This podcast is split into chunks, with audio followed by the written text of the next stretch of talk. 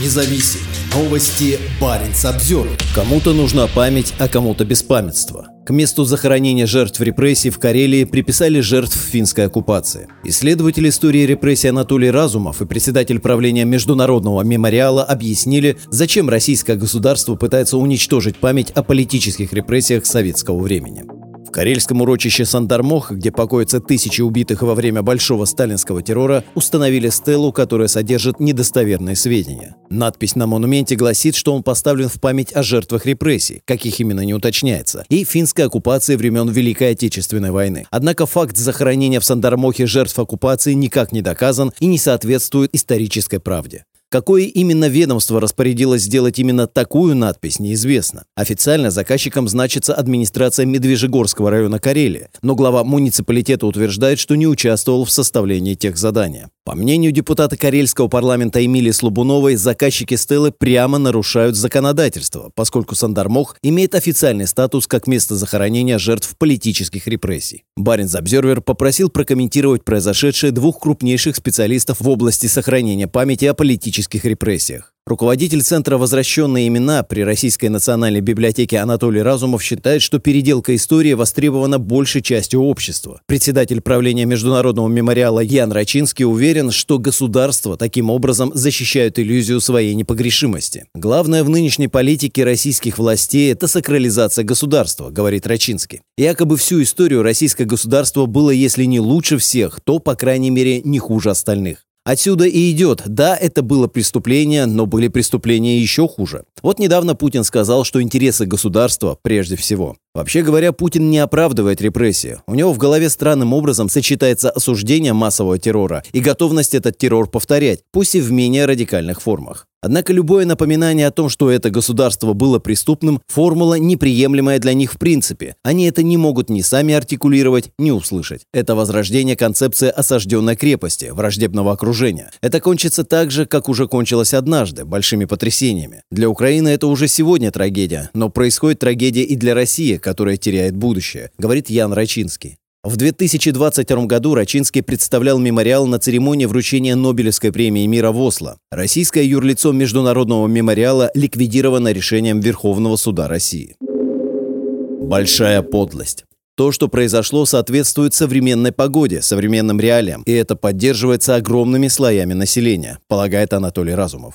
Кому-то нужна память и кому-то беспамятство. Кому-то и хочется забыть, не помнить, не знать. Люди не понимают, куда уложить совершенное злодеяние. Я же вожу людей по Левашовскому мемориальному кладбищу. Это бывший специальный расстрельный полигон НКВД МГБ КГБ. Здесь погребены от 20 до около 47 тысяч расстрелянных в ленинградских тюрьмах. Примечание автора. Показываю, рассказываю. Наибольшая часть посетителей все понимает и принимает, но есть и другие. Ходят, хмыкают, не верят даже тому, что видят своими глазами. Только в период с 1991 по 2014 годы органы прокуратуры России вынесли почти 4 миллиона решений о реабилитации. И на кого-то эта цифра действует, но не на всех. У злодеев всегда будут почитатели. У великих злодеев будет огромное число почитателей. Что вы думаете, среди репрессированных нет сталинистов и коммунистов? Множество. Анатолий Разумов подчеркивает, что Сандармох не единственное памятное место, историю которого хотят переписать. Это было одновременное движение. Переделка мемориалов Катынь, Медная и Сандармох. К примеру, история Катыни хорошо известна, но несмотря на все доказательства советских злодеяний и признание их со стороны СССР, а затем Российской Федерации, продолжается издание макулатурных книг и рассуждений в интернете, переваливающих вину на Германию. В Катынском лесу Смоленской области весной 1940 года были расстреляны 4415 военнопленных польских офицеров. Власти СССР до конца 1980-х годов отрицали свою причастность к произошедшему, утверждая, что поляков убили немецкие оккупационные войска. В 2010 году Госдума России приняла заявление, в котором признала Катынский расстрел преступлением сталинского режима. Однако в последние годы некоторые историки пытаются вернуть к жизни официальную версию советских властей. Более 6 тысяч польских военнопленных весной 1940 года были расстреляны в Калинине и захоронены в Медном. Тверская область. Если наша страна признает себя правоприемником СССР, она должна эту память принимать. А получается так, что одну часть прошлого мы с барабанами и фанфарами поддерживаем, а другую загоняем в тень, говорит Анатолий Разумов. И эта загонка в тень очень давно длится. По моей оценке, с тех пор, как завершилась большая оттепель. Это период с конца 80-х по начало 90-х годов. Возникла попытка создания какой-то гибридной памяти. Перемешать одно с другим, подать по телевизору, а народ задумается. Не все так однозначно. Это большая подлость, потому что хорошо известно, кто и кем убит, кто захоронен в Катыни, Медном, Сандармохе. Будем продолжать сохранять память, будем твердо стоять на своем. Нам остается делать свое дело, издавать книги памяти и говорить правду. Сандармох – лесное урочище в Медвежьегорском районе Карелии, где в середине 90-х годов было обнаружено место расстрела и захоронения